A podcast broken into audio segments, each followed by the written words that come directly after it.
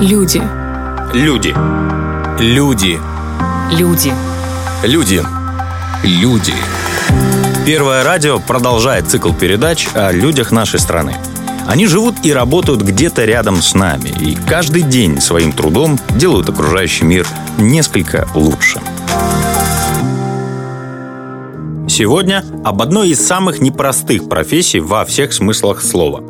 Отношение общества к ней, как и к ее представителям, напрямую зависит от сложности времени, в которое происходит оценка. Причем общество называет это работой, а профессионалы называют это службой. Опасной, трудной и, на первый взгляд, невидной. И речь, конечно, о работе милиции. Рассказывает ИО командира батальона ППС УВД Тирасполя капитан милиции Дмитрий Чебан. История несложного характера. Я после того, как отслужил в армии, принял решение пойти на службу в, в милицию. Не знал еще куда. Просто прийти в милицию, работать на благо Родине. По распределению попал в батальон патрульно-постовой службы, и оттуда началась история и моя карьера, скажем, в милиции. В органах правопорядка Дмитрий Чебан служит с 2014 года. Сегодня руководит батальоном ППС, а начинал, как и все новобранцы, стажером в пешем патруле. Именно так проходит отсев и обкатка кандидатов в милиционеры. Там и набраться опыта можно, и можно и выяснить, готов ли сотрудник э, работать э, в милиции, потому что там немало сложностей. Э, во-первых, нужно быть выносливым. Это 12-часовая работа в ночь. Это нужно патрулировать, это нужно общаться, это нужно разговаривать с людьми, это нужно быть на чеку, всегда быть на связи с дежурной частью, потому что нередко попадаются и поступают сообщения о происшествиях каких-то. И мы первые, кто выдвигались на место происшествия. Кроме пешего патруля в батальоне ППС работают и автомобильные экипажи. С точки зрения обывателя их работа кажется проще, но на деле все иначе. Зона ответственности автомобильных экипажей в разы шире. В пешем патруле больше устаешь из-за того, что топаешь ножками, скажем. А в патрульном автомобиле это чаще всего мы реагируем на, на сообщения дежурной части, и это чаще сталкиваешься с ситуациями и опасными, и сложными, где требуется э, много внимания, выдержки и так далее. Рабочая смена ППС составляет 12 часов.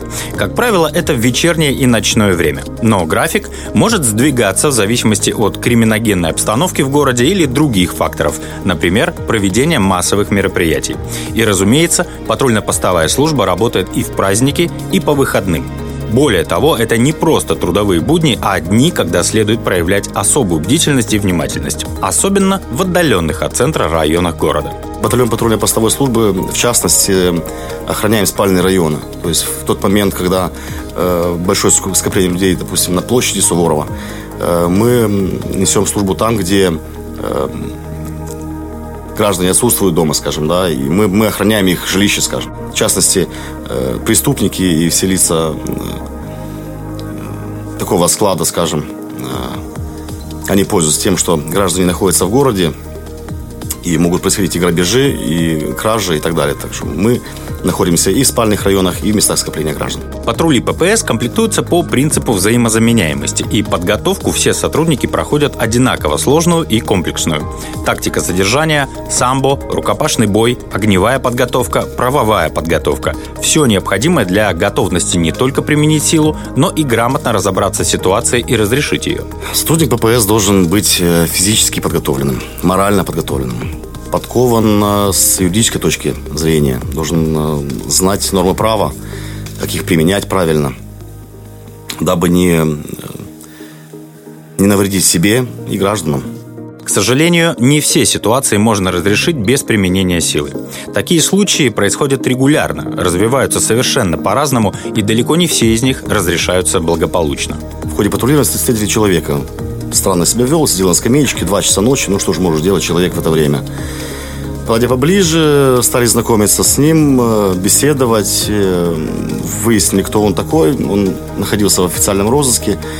В ходе э, водворения, скажем, в спецотсек автомобиля, мы внезапно поняли, что у него есть колющий предмет, и когда мы его достали оттуда, это был большой нож, и по его действиям, по его, скажем, выражению лица было ясно, что он был готов этот нож применить, но мы успели первые. Умение предвидеть ситуацию и правильно применить силу не единственные и не главные навыки в ППС. Хороший милиционер должен быть хорошим психологом, хорошим переговорщиком и хорошим дипломатом.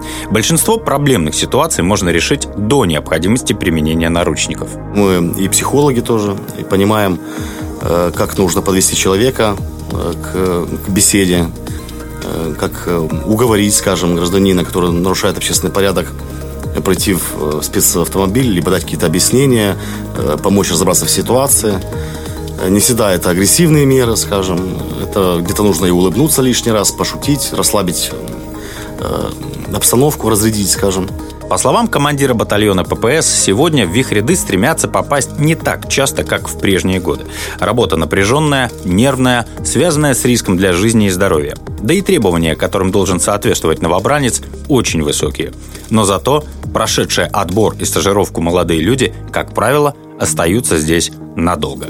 Ну, с самого начала, я думаю, всем будет страшно, э, всем будет идешь в неизвестность, ты не знаешь, куда ты куда попадешь, с кем встретишься, с дебаширом, с преступником, э, еще с какими-то лицами, скажем, опасными. Но это приходит со временем, с практикой. Первый раз страшно, второй раз менее страшно. Потом это все обыденно.